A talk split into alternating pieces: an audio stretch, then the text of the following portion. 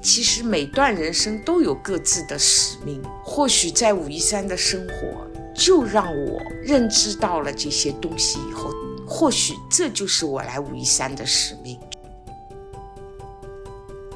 我以前觉得他很笨。你为什么不把它做得更商业一点？那这样你就可以赚更多的钱。然后现在再看这些过于朴素的广告，一方面就会觉得很好笑，一方面就会觉得这就是另外一个社会的样子而已。如果我女儿在深圳隔离的话，或者回来在上海隔离的话，我一定在她酒店旁边，不是隔离的酒店，我也租一个房间，一直等到她出来。他说，他爸爸也是，他爸爸正好来这边出差，虽然见不到面，那个就那一刻，我也真是非常非常的那种，其实父母的心都是一样的嘛。嗯，这是有待勾压的第七期，这期的题目是妈妈想的，我们准备聊一下生活中一些感动的瞬间，嗯，对吧？对。你是不是因为是最近有一个突然很感动的瞬间，所以就想要聊这个题目？也不是说突然间，其实生活中，特别是这几年，我觉得感动的瞬间挺多的。前几天嘛，就是开车出门的时候，车里很多歌都是循环放的嘛，然后放了李宗盛的那一首《鬼迷心窍》，然后妈妈哎听着听着就流泪了。等到歌唱完了，我才发现说，我有被感动到。这几天又很多遍的去听这首歌。其实类似这样的事，以前也有过一次。那个时候外公刚去世那天，在车里放着黑鸭子唱的那个《雁南飞》，一下子就是也是妈妈，就像这一次听到《鬼迷心窍》一模一样的，就是听哭了。对，而且是特别伤心的那种。当时因为是。外公走了，妈妈这种心情就好像此情此景，就听到那个音乐以后，就让妈妈联想了很多东西，就说不好是为什么，就一下子就是被感动过去了。曾经在妈妈那个年代嘛，其实李宗盛属于流行音乐这种教父级的，当时我并不喜欢听他的歌，因为我觉得听不懂，也不喜欢。这一次一下子被吸引进去的感觉，让妈妈想起以以前很多人对于李宗盛的歌曲的评价，就是年少不懂李宗盛。听懂已是不惑年，其实这个评价是非常准确的。嗯，我不知道是不是因为那天中秋节嘛，参加了朋友妈妈的生日晚餐，吃过晚餐以后，我们就约了几个好友去我家天台上面赏月嘛。嗯，然后我也是点了三支香，倒了一杯热茶，放了一个月饼。供在旁边，我不知道是不是这个原因，就第二天听到了那首歌以后的一种特别感触，还是什么，说不好。嗯，因为有那个举动，我就会去找原因嘛。嗯，我觉得就岁数越大了，特别是到了武夷山来了以后，比如说到山里面看到那些老农民，看上去都七老八十的。然后拿着锄头去干活的背影，妈妈也很感慨的。因为我有的时候去玩就会玩一整天嘛。傍晚的时候，挑着各种的菜啊，挑着扁担，拿着锄头回来的时候，妈妈也觉得说，就是非常感慨。那你觉得你是在感慨什么呀？以前对这种农村的生活一点都不知道的嘛。其实你看他们活得特别简单，日出而作，日落而息，然后外面的世界怎么样，他们都不知道的。然后最多现在可以看看电视啊什么的，因为像现在这种大山里面有人住的地方，它还是有网络的。嗯，但是年纪大的人他们也不会用嘛。就是晚上最多是看看电视、看看新闻这种，就活得超级简单，也没有什么诱惑。嗯，有一次我还跟他们聊天，说想知道他们心里是怎么想的嘛。他们就觉得现在的日子过得就是太好了，国家对农村政策还有很多，给他们一些津贴啊什么的，看病还可以有农村的医保什么，就那种幸福感爆棚的那种表情，就是说到过去和现在，嗯，妈妈觉得，其实，在物质很丰富的现在社会里面。他们这样的表情，我觉得是在其他生活好的地方的人是完全不一样的。他们的那种满足感和幸福感，嗯，就相对他们的生活物质还是很匮乏的。我说的匮乏，并不是说吃的用的，现在农村条件也挺好的。我觉得主要他们是。没有那么多的诱惑，生活的比较简单。他不知道外面的世界怎么样，他只是在跟他自己过去的生活在比较。嗯，反而他们就传递给妈妈的这种幸福感，是那些在大城市生活上、物质上远比他们好的那些人。反而我没有这种感觉，别人能把他的幸福感传递给我，我没有。但是。就在这种大山里，妈妈有很明显的这种感觉，因为在武夷山的一些朋友，他们有的时候回父母家里。去公公婆婆家里，如果是他们那个地方很漂亮、很不错的话，他们经常会叫上我，就带我一起去玩一下，然后去吃吃农家饭啊，让我体验一下就是大山里的真实生活。就我每次我都很乐意去的，然后也会从说。他们去爬山就会告诉我姐这是什么草药，这个草药可以派什么用场。比如说遇到这个事情，们以前小时候遇到这个事那个事，他们父母就会经常的去采一些草药回去给他们弄一弄，就都好了。因为山里以前看病嘛，无非就是一个村庄有个赤脚医生最多了。嗯。其实跟我们原来的生活相比，我觉得，嗯，真的是太不一样了。嗯，而我们自然生长在这些大城市里的这些人，没有觉得说有多幸福，好像一切都是本来就有的，只不过是比原来更好一些，更好一些，没有觉得这是一件多么不容易的事情。然后到了那边以后，就这么一个过程下来，两者一对比的话，非常不一样。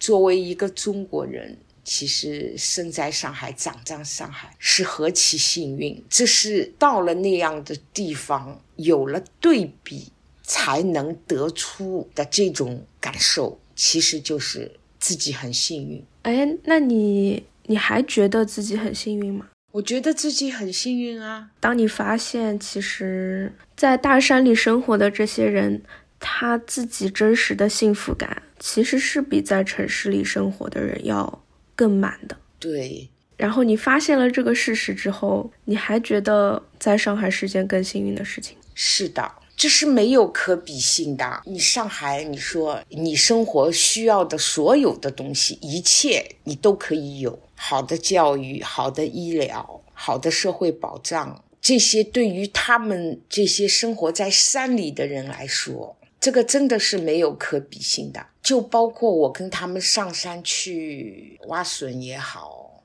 去采那个各种野菜也好。那个时候我就觉得我很无能的，也不会干这个，也不会干那个。我当时就说，如果我生活在这里，我我是个会被饿死的那个人，因为我什么也不会干，什么也不懂。但是他们就说，因为如果你生在山里，长在山里的话，这一切你都自然而然的会了。嗯，他说，如果我们去大城市。干着你以往干的这些工作，同样我们也不会的，哎，这个话也很实在，嗯，越来越会被这种很真实的、很朴实的这种东西，就是会感动到我。嗯，在你提了这个话题之后嘛，就脑子里立刻就有很多个感动的画面。说一下，看看我们被生活感动的那一瞬间之间存不存在有代沟？没有代沟，很像很像的。是吗？哎，说说看。其实你讲了好几个嘛，你之前是被音乐打动嘛？嗯，我也有好几次是被音乐感动，然后听到就开始哭的那种。嗯，而且我也是很想去想一下，我到底为什么会这样嘛？然后也是想不出来原因。嗯，一次就是带着个中国小朋友的团去芬兰的学校，就是那种游学团，对吧？对游学团到了芬兰学校里面以后，就一开始就欢迎中国小朋友嘛，大家都坐在室内的体育大厅里面，就坐在地上。嗯有两个节目是跟音乐相关的，一个是他们学生跟老师一起拍的 MV，也是他们学生自己作曲芬兰语的 rap，叫什么说唱，给我们大屏幕放出来看。然后就是一堆小朋友，也有剧情的，也有演戏，然后小朋友就在那边唱。呃，其实，在学校里，就是学生上课不是最辛苦的，老师也很辛苦，所以那个画面一开始就是一个老师很疲惫、很疲惫的样子，在那边像僵尸一样的在走路，然后又是童声的，就小朋友的声音在那边饶舌，就觉得很可爱。后面又有合唱嘛，然后就很感动，很感动。后来看完这个音乐之后，小朋友就坐在地上，就开始就现场的合唱一首歌，他们的校歌。然后听他们唱那个校歌，我又一下子哭了，因为真的有感动到你，对吧？就是我都不知道为什么会哭，但就是很感动，很感动。反正小朋友一起唱歌这件事情，就是每次都很击中我的。还有一次非常非常偶然，今年四月份的时候，一个芬兰很小地方的新闻，嗯那个新闻里面就有一段视频，就是一个芬兰学校的班级里面，他们就为了纪念他们城市里面的一个退伍的军人，叫昂迪什么什么。那一段视频里面就是，其实设定也很简单的，就是你都看得到课桌椅在前面。它场景就是小朋友排成两排，站在教室的最后，排的也很不整齐，前面一排长很多，后面又挤在一起。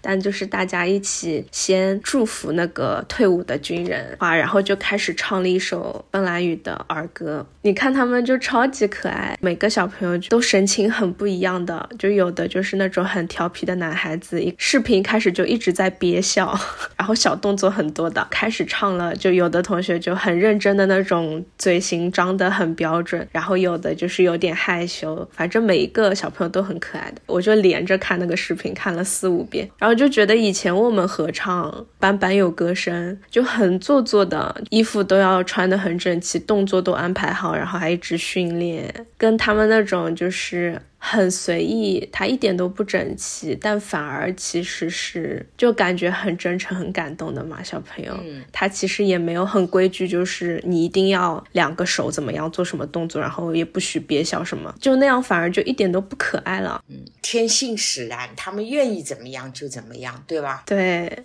这种合唱，特别是小朋友的合唱，哎，妈妈知不知道彩虹合唱团啊？你有推荐给我看过？反正我每次偶然刷到彩虹合唱团的视频的话，我就都会点进去听，就都也蛮感动的。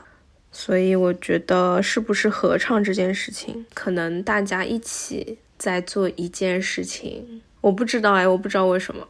对我也是在找原因。其实我不是一个特别爱听音乐、爱听歌的这种人。去卡拉 OK，朋友让我一起去玩的话，我从来不会说，哎呀，去唱一首歌，我也唱不好，也是个五音不全的。然后我也特别不爱去那些地方，我觉得又太吵。嗯嗯，我也是。啊，在家我也很少会说去听音乐这样的，真的很难得的。但是偶尔，比如说有一些听听，我也觉得挺好听的，我也会听。嗯所以对于听歌，就突然间不知道他哪个歌词击中我，还是说什么音乐的调调有打动到我？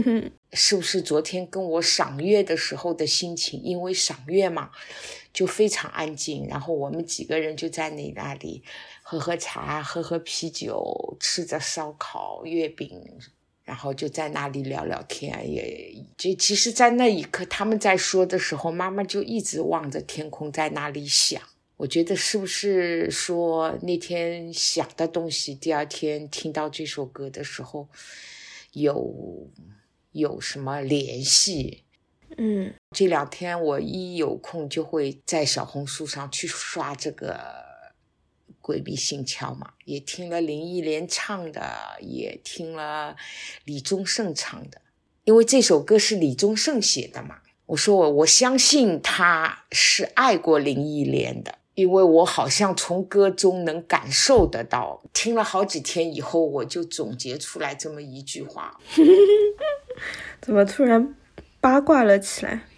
当时我先生就觉得，嗯，这好像莫名其妙蹦出来这么一句话，很奇怪的。那我觉得音乐或者说其他艺术，它很多时候就是你明明被感动到了。然后你却不知道为什么，因为音乐啊、艺术往往都是那种说不清的东西，但是你的身体是有明显的反应的，你在那一刻就是哭了，你就是感受到你被感动了。我们能够有意识感知到的东西是很有限的。然后有大量的东西是你的潜意识在感受，你每天在生活一点一点积累的东西在你的身体里面，你是这样子一个人，但是你并不是很有意识的了解你所有的自己，那些你不了解的部分是更容易被艺术音乐触及到的，但自己还没反应过来。是的，嗯，所以我后来就是各种展览去的多了，我会有很明显的偏好的，明显哇，这个展里我最喜欢的就是这两个作品，或者我最被感动到的是这两个作品。时间长了，我就好像发现我喜欢的东西是是一个大类，是有迹可循的。比如，我就很喜欢超现实类别的东西。就好比你这张微信的头像，对，就比如说这个这类的，就是它它跟你现实相关，但是它又不真正的是你会在现实中看到的画面，这个就不扯远了。反正它肯定解释了一部分我个性里面的东西，或者我偏好的东西。嗯嗯，反正还蛮有意思的，就是。通过自己喜欢的艺术品，那肯定你被感动到的作品来探索自己是怎样的人。好，音乐我们都有被感动。接下去讲你是被山里生活的人的那种很真实的生活状态感动。对，那些老人，也可以说是留守老人，那些老人的孩子。现在基本上都是生活在那个区域的市区，因为方便他们孩子受教育、上课，嗯，都在城市里做生意也好，打工也好，他们会近的一个月回家一次，或者是远的就一年回去一两次。我也是有一些被老爷爷老奶奶感动到的时候，真的很普通，很普通的。在超市里面，那个老爷爷就站在冰淇淋的冰柜前面打电话，我就特别觉得这件事情就是很感动的。我猜他一定是在跟他家人在想要买什么口味之类的。嗯，因为他自己或许不知道，对他不知道，然后不知道该如何选择，对吧？然后他就打电话问一下，就帮家里人买回去。让你感动到的原因，是不是你隐约觉得这个人身上有外公的影子？某一方面，想想之前外公对你的呵护，是不是因为这样？还是觉得这个老爷爷自己都不知道选什么，因为想到了家里的家人孩子，然后想要给他们买，所以打个电话问的仔细一点。嗯，还是被妈妈猜中了，对吧？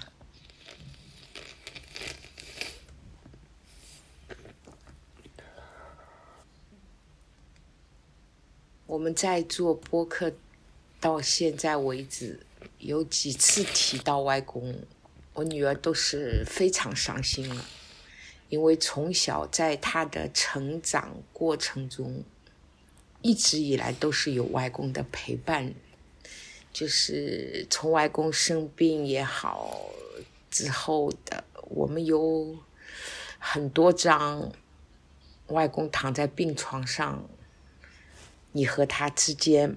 妈妈感动到的那些照片拍下来的那一刻，就妈妈觉得好温馨啊，就立马拿起相机拍的，有给外公剃胡子的，有你有你也睡着了，外公也睡着了，两个手都搀在一块儿，就是。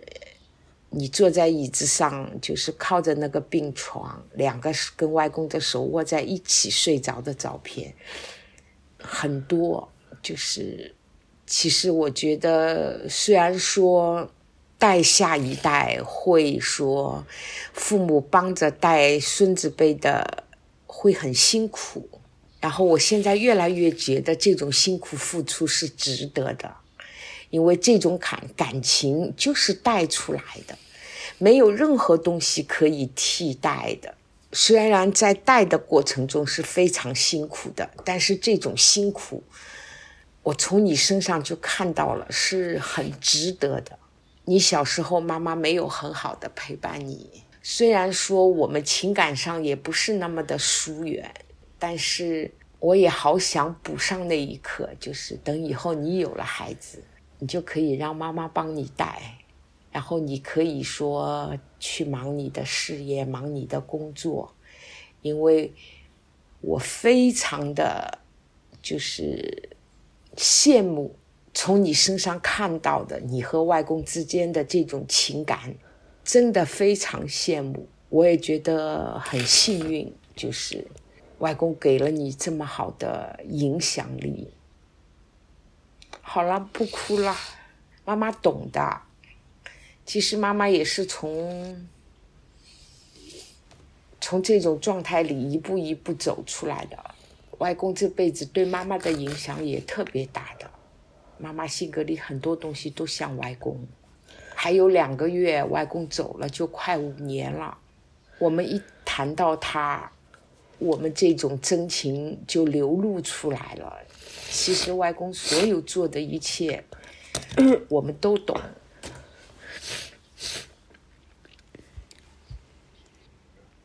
妈妈每年都在寺庙里给外公做超度、做法事，也想尽自己的所能让外公在那边过得个很好。我们俩这么思念他，外公也知了，他也会知道的。嗯，我本来没有觉得那个老爷爷在冰柜前面打电话，跟。跟外公有关，是被妈妈误误解了，对吧？还是被妈妈这么一引申想到了？因为一件事嘛，你可能从你的角度去理解，同样一件事，妈妈理解的角度就跟你不同。那你告诉妈妈，你当时想到的是什么？是不是妈妈反应太快了？我原来只是觉得这个画面很可爱，就是是一个老爷爷，然后心里想着。因为这个画面出来了以后，然后让妈妈误误读了你的原本的意思。没事，哭出来也好，发泄一下。人有的时候是需要这样情绪的宣泄出来，这样才会释怀。因为我外公肯定不是就是自己去超市买冰淇淋的人呀。然后我就不会想到，我觉得这个画面可爱，跟外公有关。但实际上，这个画面很感动，还是因为就是这个老爷爷是心里想着家里人，然后买冰淇淋这件事情，他背后那种牵挂家里人，然后做一件很平常的事情，就很可爱。所以你说，因为想外公，可能也是的。是的，就是的。就虽然不是外公那么具体会做的一个事情，但它背后是那个一样的。对的，妈妈理解，挺好的。至少说明快五年了，我们心里都还装着外公呢。包括就是现在在武夷山跟这些茶农打交道，我也知道这些茶农的辛苦，看着他们怎么把茶每年年复一年的做着同样一件事情，我也经常会找他们聊天，试图去多了解他们一些。包括我有的时候去霞浦，看见这些渔民。我蛮喜欢，就是十一月之后去，我觉得冬天的海鲜会比较肥。我不知道我这种理解对不对啊？我只是说凭着自己对生活的经验，然后我都喜欢冬天去一些沿海城市吃海鲜啊、买海鲜啊这种，看到渔民的这份辛苦，就是同样的，我觉得他们要比茶农更不易。你看，冬天风吹雨淋的，他们到海上去捕鱼，这种就同样是农民，一个是以打鱼为生的，一个是以种茶为生的，还有很多种蔬菜啊。相比这些农民里面，做茶的农民还是比较轻松的，没有那么那么的辛苦。我们有的时候去的时候，就是。一帮人嘛，一起去，然后就在霞浦，我就跟我就会跟他们说，是不是你们今天在这里的感受，就觉得作为一个茶农，你们自己是比起这些渔民来说，你们是幸运的。他们都说是，所以生活嘛，就是这么去比较的，就没有对比就没有伤害。对比之后，你会更知足于现在的生活，这种幸福感就会增加。就很多这样的思考，我真的是到了武夷山之后才有的，并且就是越来越多，越来越多。所以我一直说，武夷山是我的福之地，周围的山水也好，人文也好。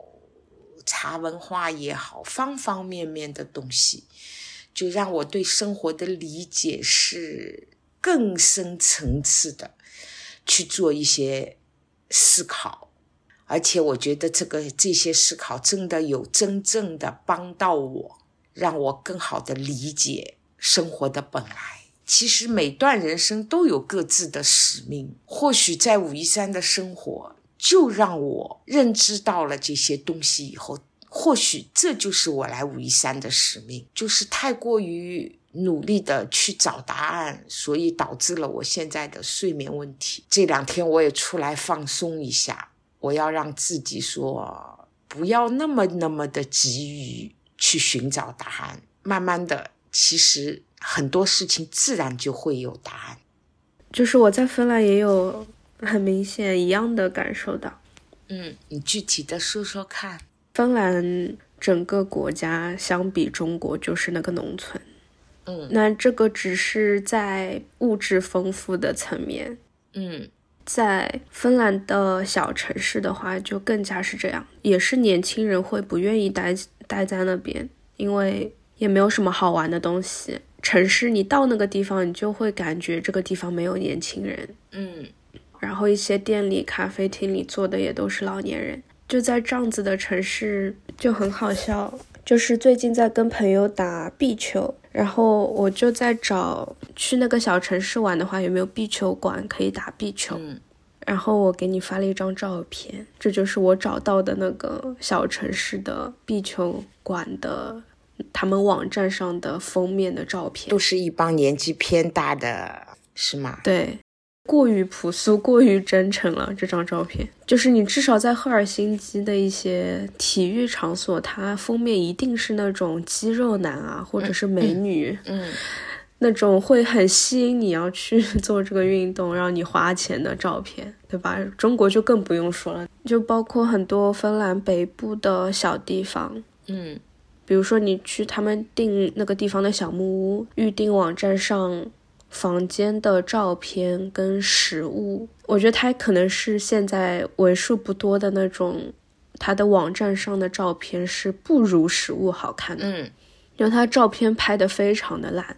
嗯。然后很丑，不打灯光，然后你看上去房间黑黑小小的，也不装饰的好看一点。我之前就是已经做好心理预期，就是我把这栋木屋分给我们自己住，是因为这栋木屋看上去不太好。到了那边住进去以后，发现啊，这栋木屋就是特别特别的好，但是它网站上的照片完全没有体现它的好。嗯。之前就是工作的话，你从商业的角度想，就会觉得这些人就没有很好做他们的宣传。对，就在营销方面就也太落后了吧？挑那么差的图片，丝毫没有吸引力。以前更多的是一种批判吧，然后就觉得不开窍。哇，你们想不想做生意啊？就是有这种感觉。嗯嗯，因为你另一边接触的全是。就只会过度宣传，嗯，不存在那种很谦虚的宣传的例子，就形成了很大的反差。对，然后现在再看这些过于朴素的广告，一方面就会觉得很好笑，一方面就会觉得这就是另外一个社会的样子而已。嗯，其实这才是他们最真实的。对，太真实了，他不需要。通过过度宣传去吸引那些可能本来对打壁球不感兴趣的人，所以他只是很真实的把一些打壁球的人站在壁球馆门前，也不摆什么姿势的一张照片放在那边就可以了。然后也是同样一个城市，我们就经常会去蒸桑拿。它这个桑拿也不是像赫尔辛基那种新造的，设施条件都很好，就不是那个样子。它是通过一个老桑拿改建的，改建也是非常朴素的，它就还是木头的桑拿。所以它有两个地方，一个是大房间，应该可以坐四五十人的那种。很大的桑拿，还有一个就是你走一段小路到一个小桑拿，那个小桑拿最多应该就是七八个人。然后小桑拿是完全是烧木头的，就是那种最原始的。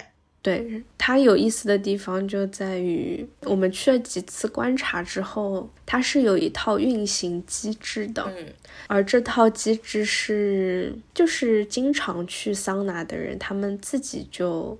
配合起来，桑拿它下面在烧木头，木头上面放着石头，然后石头就会很烫很烫，然后你就浇水，让它呲，然后就会很热。那这个里面就需要你需要加木头的人，那你需要挑水过来的人，因为小桑拿那边是没有直接可以流出来水，然后让你浇水的，所以这些设施都是非常算蛮原始的，它也没有接一个水龙头，你可以直接就都没有，这些都是客人们自己去做的。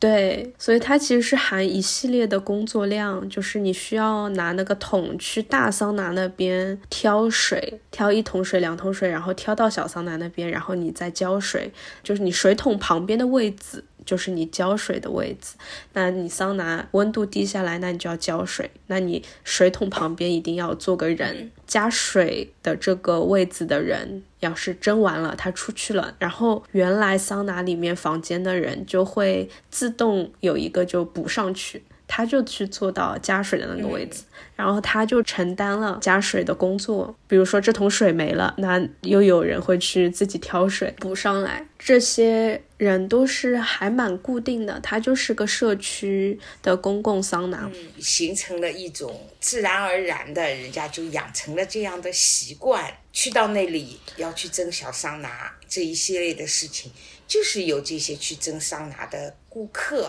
自发的去做的这些，对，都是客人自己去完成的。其实也挺有意思的，我觉得又是很芬兰的一面。嗯，就反而是那些大城市里面，它可能桑拿加水的那个设备都是自动的了。嗯，它比如说每每过几分钟，它就开始自动的洒十秒钟的水。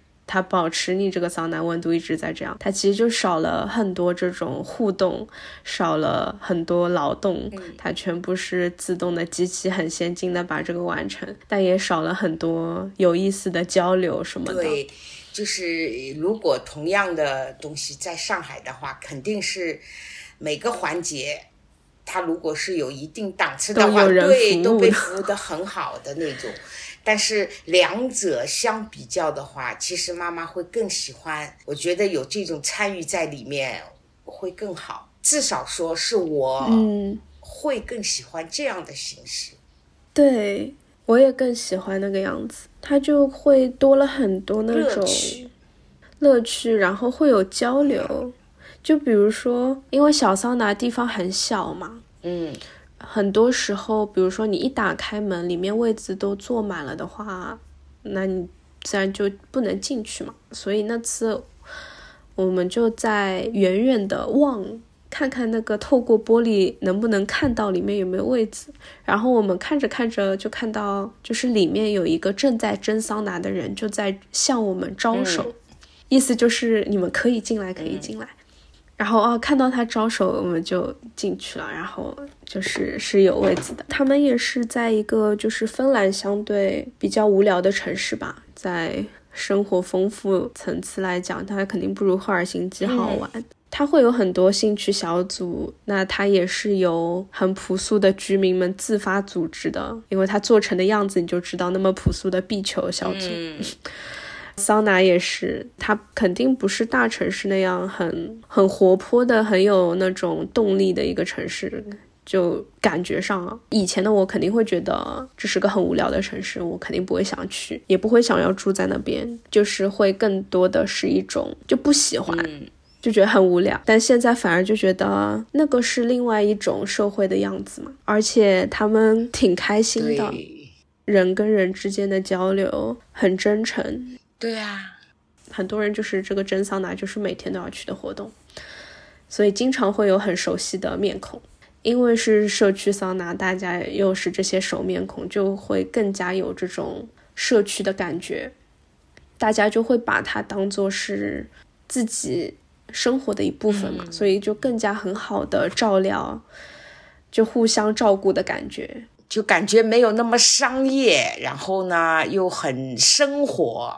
对，对，就没有一点都没有商业的感觉，是很好的。就是我以前反而会觉得，觉得他很笨，你为什么不把它做得更商业一点？那这样你就可以赚赚更多的钱。老是是这个思路，而且特别是我们看了很多芬兰的桑拿嘛，因为在上海我就会觉得那些投资很多，然后各种条件很好、体验感很好的店，那它肯定生意会越好。芬兰也有那种。近期新造的，它的外观啊，里面设施都是很现代的，大的落地玻璃窗，然后那种呃按摩浴缸啊，就大型的那种按摩浴缸，然后外面泳池。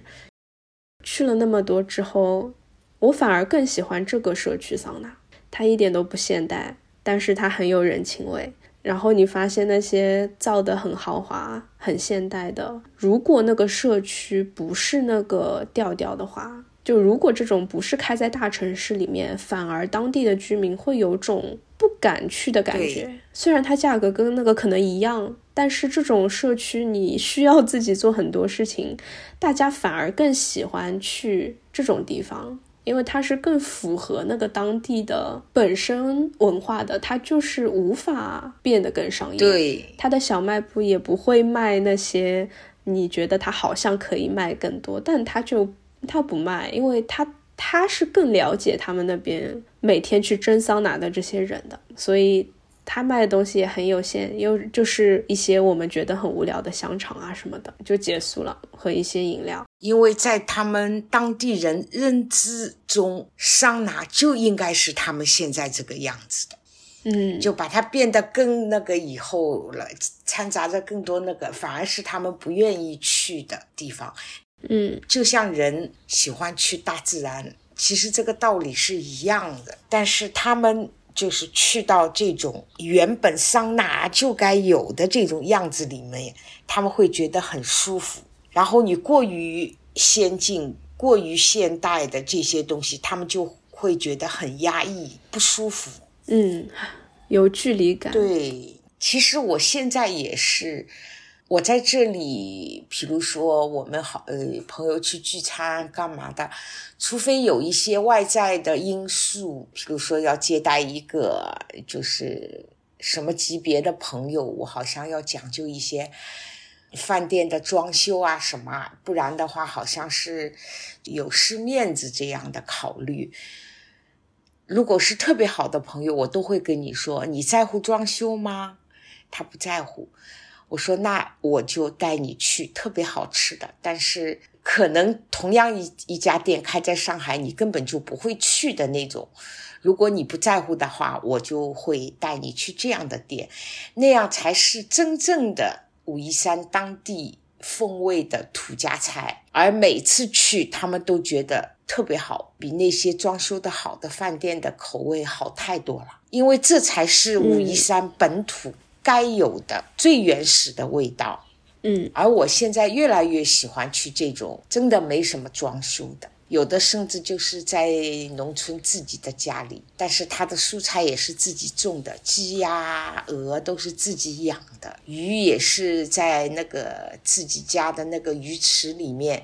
它或许是买来的鱼，或者是别人打来的。然后武夷山因为水好嘛，所以它的鱼肉就特别的鲜美。有的时候进去你都不知道这是个饭店，它也没有招牌的。有的这些时候开在竹林里的，我觉得特别有味道。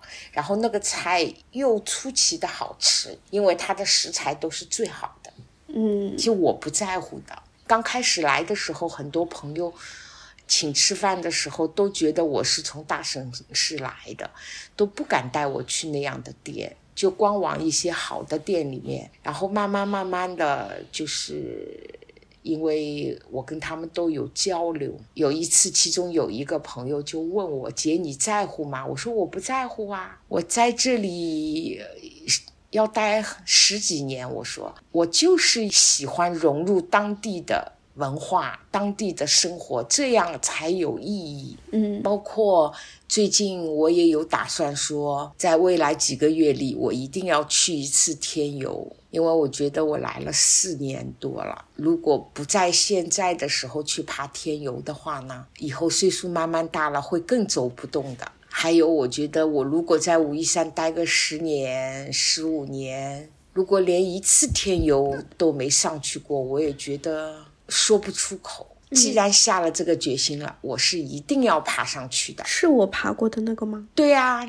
你说你才花了四十分钟就爬上去了，对吧？我觉得跟我们爬白云寺差不多。但是一直以来，因为妈妈有看过天游的那个照片什么的嘛，然后我觉得对我来说难度挺大的。白云寺只是到天游一半的位置，过年前吧，好完成这个目标。嗯。自从做播客以来，特别是小宇宙推荐我们去到首页之后，有很多听我们播客的朋友就加了我的微信，我也是收到了很多，就是祝福也好，包括礼物，有北京那个联合出版社的一个编辑给我寄来了很多书，也有一些朋友寄来了地方上的各种。特产真的特别特别多，在此也是表示特别的感谢。其中有一个就是小姑娘给我留下的印象特别深。嗯，当时她加我微信的时候，她是在日本读研究生，因为疫情嘛，她也很久没有回国了。因为我们俩也很久没见了嘛，就好像仿佛有种东西是有可以产生共鸣的。几个月前吧，他从日本回来，我不记得了，到底是广州还是深圳隔离之后再回去长沙隔离。他那一次跟我说他在深圳还是广州隔离的时候，他说他爸爸去看了他，因为也不能见面嘛，正好爸爸到那边去出差，然后那个虽然没有见面，当时我就跟他说，我说。如果我女儿在深圳隔离的话，或者回来在上海隔离的话，我一定在她酒店旁边，不是隔离的酒店，我也租一个房间，一直等到她出来。然后他说他爸爸也是，他爸爸正好来这边出差，虽然见不到面，那个就那一刻我也真是非常非常的那种，其实父母的心都是一样的嘛。嗯他现在在云南支教，嗯他是做一些上音乐啊，做一些行政啊，嗯然后他知道我是做茶叶的，他还从日本带了各种茶叶的那个样品寄给我。他说希望这些包装能够给到我启发。嗯我觉得特别特别有心。嗯包括这一次他们那个地区产的板栗，新鲜的，上午刚采下来，下午他就给我寄了。哇，这个其实真的超，已经完完全全超越了那个。但是妈妈最想说的是，像他这么一个受过受过高等教育的，又有留学背景的这么一个人，他选择了去支教。在这一点上，虽然我也没有说跟他对于这个话题做进一步的沟通，是说是他自己有个什么目标，或者是理想，或者是他有这么个愿望，才导致成他们这个行为，还是说是让我觉得又感动又敬佩。他在那边要支教两年。如果在这个两年期间，你有可能回国的话，到时候我们一块结伴去看他，好吗？好啊，我们之前就说要去云南。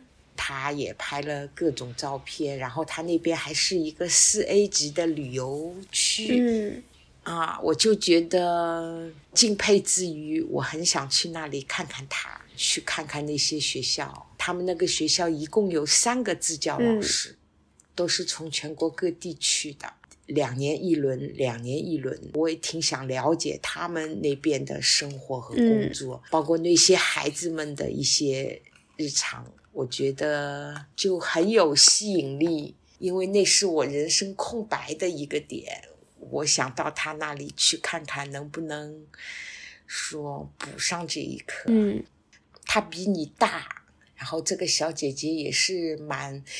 就是满满的正能量，嗯，是会很有意义，然后同时也很需要勇气的事情。对，就是知道这个行为背后的含义，所以妈妈心里真的是特别特别的敬佩他。然后当时他妈妈也是挺反对的，嗯，但是他也说服了他妈妈。就很坚定的按照自己的意志去选择工作和生活。嗯、妈妈也很想让你和这样的小姐姐成为朋友。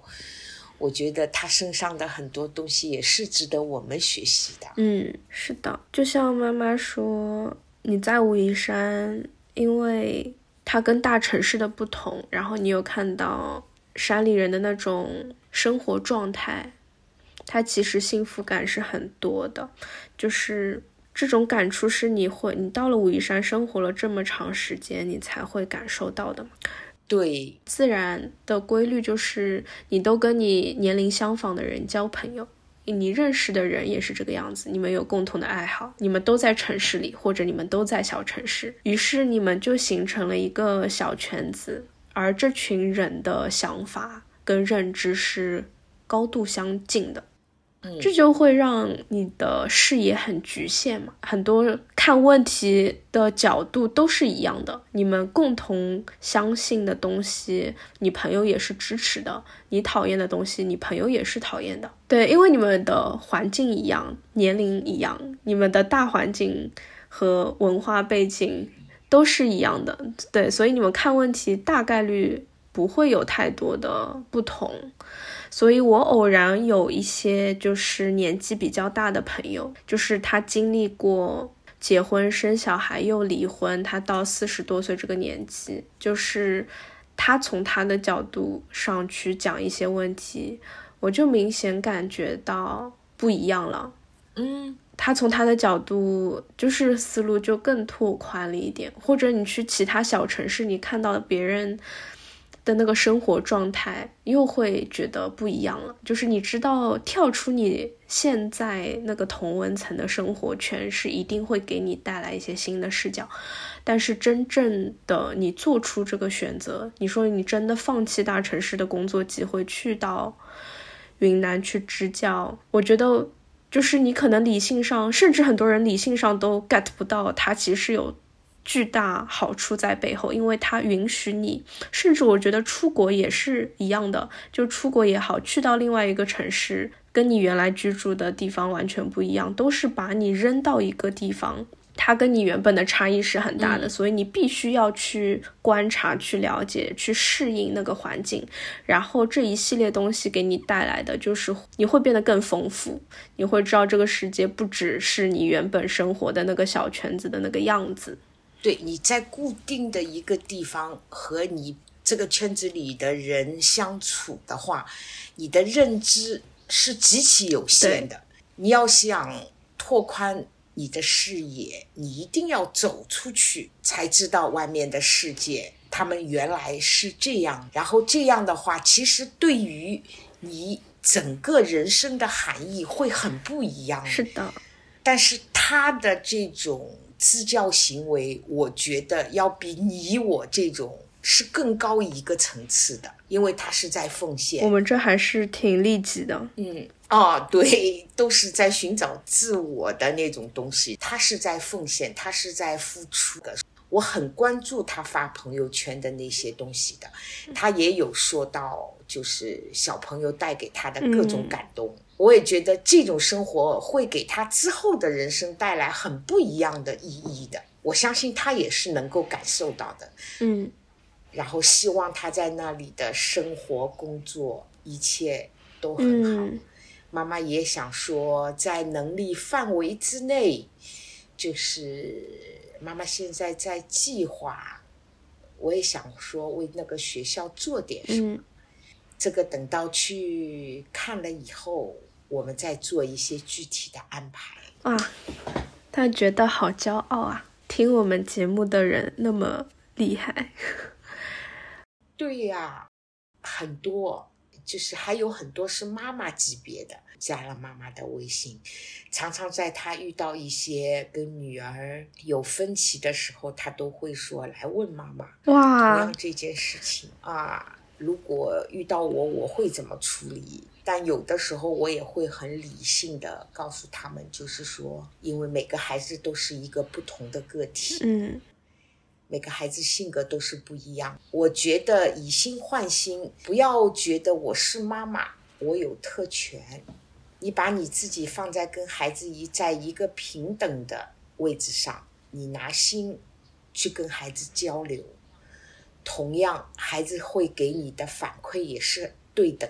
注意你说话的语气，要想好你的措辞，不能说必须啊，嗯，一定啊。我也是在学做妈妈，对吧？我以往都没有做妈妈的经历，呃，也谈不上什么经验。每个人都在自己从孩子变成大人，变成母亲，一路这么学过来的，去寻找跟孩子之间的一种默契。